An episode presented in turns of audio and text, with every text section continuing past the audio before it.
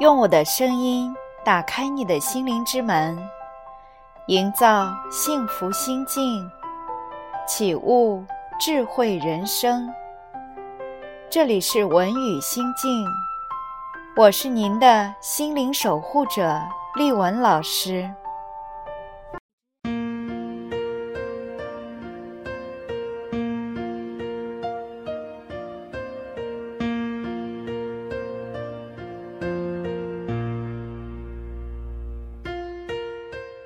有一个人在河边钓鱼，每当他钓到一条大鱼的时候，他就会把鱼扔回河里；而钓到小鱼的时候，他就留下来。有一位过路人看到这个情况，觉得很奇怪，就问他：“你为什么不要大鱼，只要小鱼呢？”不料。这个钓鱼者回答说：“因为我家只有一口小锅，没有大锅呀。”根据专家的估计，有百分之七十七的人都不满意目前的工作。既然如此，我曾经问过一些学员：“为什么不去改变？”为什么还重复着同样的生活？难道不知道重复旧的行为，只能导致旧的结果吗？但是他们往往都会告诉我，没有办法，不可能。难道他们是真的没有办法或者不可能吗？那么我问你一个问题。我们已经知道的范围比较大，还是不知道的范围比较大呢？答案当然是未知的范围比较大。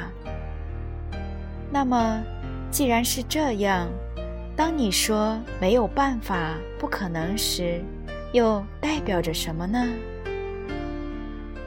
它只是代表你在已知范围内的方法都已经试过。而没有效果而已，对吗？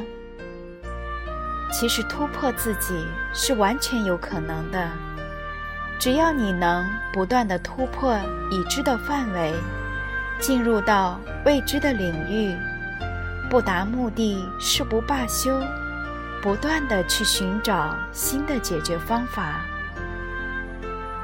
于是有人不禁要问。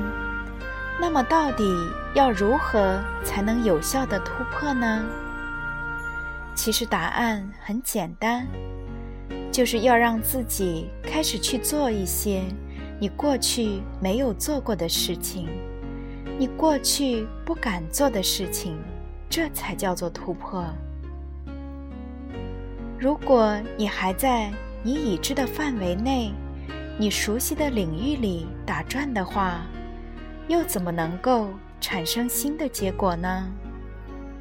不要忘了，重复旧的行为，只能得到旧的结果。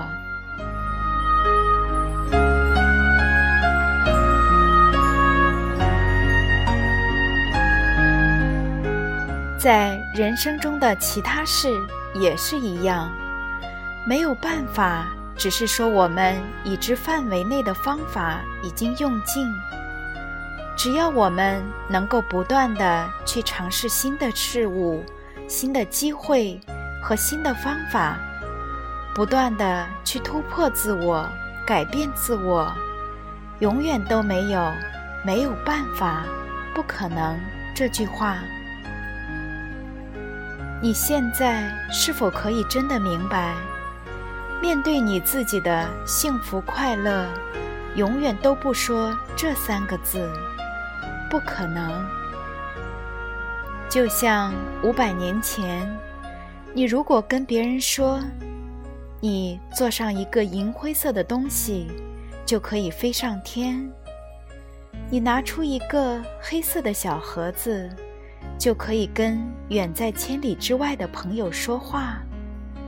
你打开一个方柜子，就能看到世界各地发生的事情。他们也同样会告诉你不可能，对吗？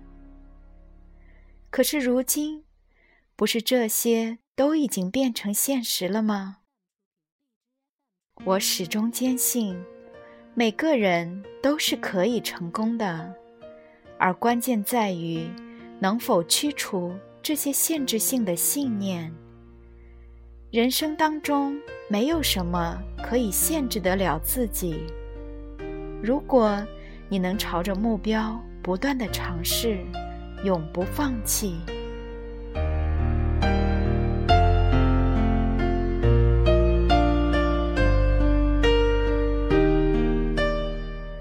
有一位老师名叫汤娜，他是美国密西根小学的资深老师，再过两年就要退休了。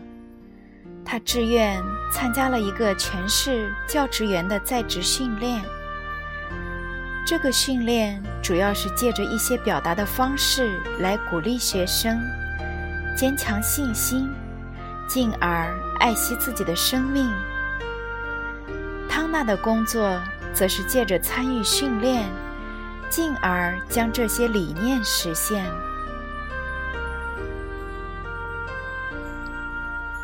有一天，汤娜在课堂上叫所有的同学。在纸上写下自己认为做不到的所有事情。每个学生都乖乖地坐在座位上，绞尽脑汁地在纸上写着。班上的每个人都在纸上写下了他们所不能做到的事情，比如，我没法做三十次的仰卧起坐。我发球无法超过前面的球网。我不能只吃一块饼干就停止。整个活动令人好奇。汤娜在讲台边坐下来，写道：“我无法让约翰的母亲来参加家长会。我无法不用体罚好好的管教约伦。”我相信，很多人都会反对老师让学生如此专注于消极的一面。但是，我们不妨先忍耐一下，看看他们到底是在干什么呢？同学们大约又写了十分钟，大部分人写满了一整张纸，甚至有人开始写下一页了。汤娜告诉学生：“完成现在写的这一张纸，并且将纸对折交到前面来。”学生们依次来到老师的桌子前，把纸张投入到一个空的鞋盒内。在把所有学生的纸张收齐之后，汤娜把自己的那一张也投进去。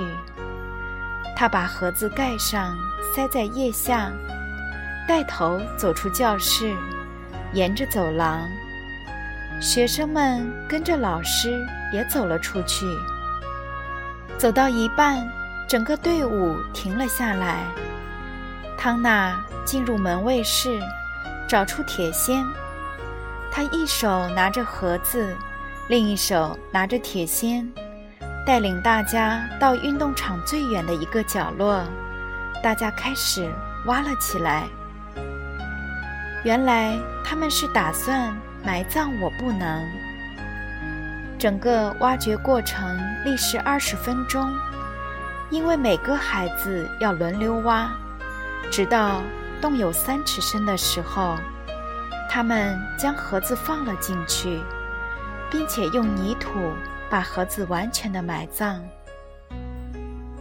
三十一个十多岁的小孩围绕着这个刚刚挖好的墓地，里面埋着所有每一个力不能胜的事情，而这些现在都已经深深的埋藏在三尺的泥土下。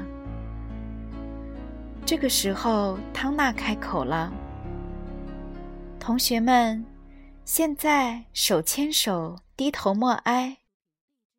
同学们很快的手牵手，围绕着墓地形成了一个圆圈，低下头来等待。汤娜则念出了一段悼词：“各位同学，今天很荣幸能邀请各位来参加我不能先生的葬礼。他在世的时候，参与我们的生命。”甚至比任何人影响我们还深。他的名字，我们几乎天天挂在嘴边，出现在各种场合。现在，希望我不能先生能平静安息，并为他立下墓碑，上面刻着墓志铭：“死者已矣。”来者可追。希望您的兄弟姐妹，我可以和我愿意，能继承您的事业。虽然他们不如您来的有名、有影响力，如果您地下有知，请帮助他们，让他们对世界更有影响力。愿。我不能先生安息，也希望他的死能鼓励更多的人站起来，向前迈进。阿门。听完这段悼词后，我想同学们是永远不会忘记这一天的。这个活动是这样具有象征性，这样的意义深远。这个特别的正面鼓励，将深刻的在每个孩子的心灵上留下印记。写上“我不能埋葬他”，聆听悼词。老师完成了大部分的活动，但现在还没结束。他带领学生回到教室，大家一起吃饼干、爆米花。庆祝他们越过了我不能的心结。汤娜则用纸剪下墓碑的形状，上面写着“我不能”，中间加上“安息吧”，再把日期填上。这个纸墓碑挂在汤娜的教室里，每当有学生无意说出“我不能”。这句话的时候，汤娜只要指着这个象征死亡的标志，孩子们便会想起“我不能”已经死了，进而能够积极的想出解决的办法。那么，这个事件对您有启发吗？当您或您身边的朋友无意中又说起“我不能”的时候，请别忘了提醒一下，我不能先生已经死了。恭喜你又上了一个台阶，展现在你眼前的是一个全新的可能性的世界。再次祝福大家。